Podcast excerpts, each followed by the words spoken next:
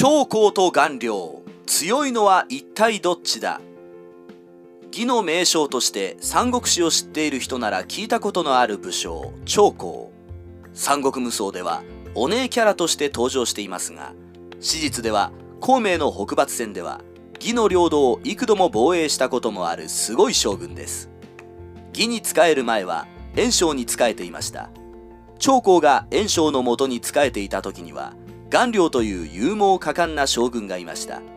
長江と顔料って一体どちらが強いのでしょうか。ちょっと気になったので今回は義の名将としてその名を馳せた長江と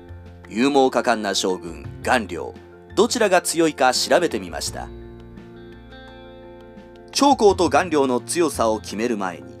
彼らに対する周りの評価を見てみたいと思います。まずは長江から見てみましょう。劉備は花公園を討ち取り帝軍山をゲットしましたが側近へ花公園よりも長江をまだ討ち取っていないではないかと漏らしたそうです。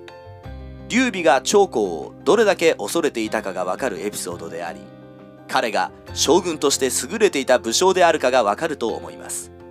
さらに曹操は長江が袁紹の元から降伏してきた時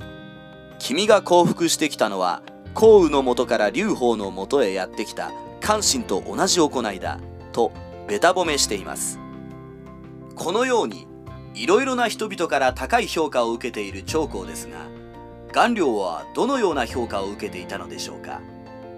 顔料は袁将軍の勇猛果敢な将軍として三国志の時代では知られています。曹操の文官だった項羽は袁将軍の中で勇猛な将軍としてその名前を挙げることができるだろうと評価を下しています。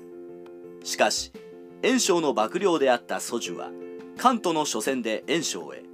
顔料は武勇には優れています。しかし彼一人に戦を任せてはいけませんと強く注意を促していました。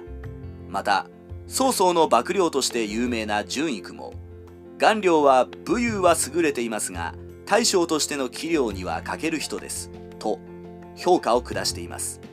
このように顔料は周りの人曰く武勇に優れている武将だと言えると思えます。しかし周りの人からの評価では圧倒的に長江の方が評価は高いと言えるでしょう。では実際に長江と顔料どちらが強いのでしょうか？長江と顔料一体どちらが強いのでしょうか？戦術的な面で見れば蓮は圧倒的に長江の方が強いと思われます。その理由としては長江は関東の戦いの時嘘曹に兵糧がたくさん貯蔵されていました。曹操は袁将軍の兵糧庫へ奇襲を仕掛けてきます。長江は袁紹へ嘘曹をしっかりと守るべきだと主張しますが彼の意見は却下されてしまい兵糧は全て燃やされて袁将軍は敗退してしまいます。また長江は孔明が陳宗を攻撃した際救援に行くよう皇帝から直々に命令を受けます。この時義の皇帝は長江へ君が行くのが遅れてしまえば陳宗は孔明によって落とされてしまうのではないかと懸念を口にします。しかし長江は皇帝へ私が陳宗に到着する前に孔明は兵糧がなくなり撤退していることでしょうと孔明率いる食軍の兵糧の備蓄量を説明しながら述べるのでした。その後長江の言った通り孔明軍は長江が到着する前に撤退してしまうのでした。このように長江には優れた戦術眼で戦場を見渡すことができる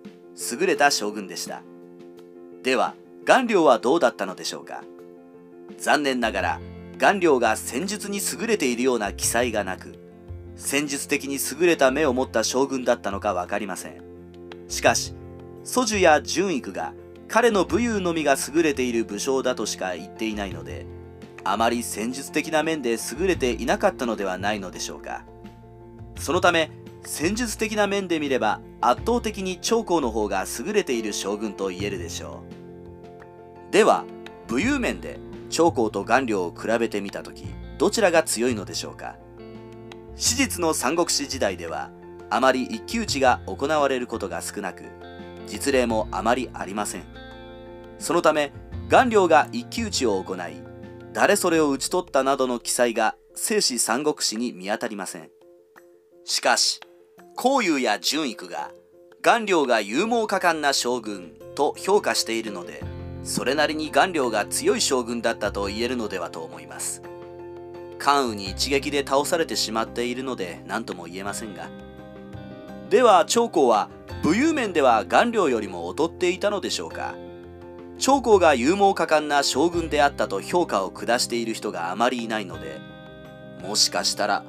顔料よりも弱いかもしれません。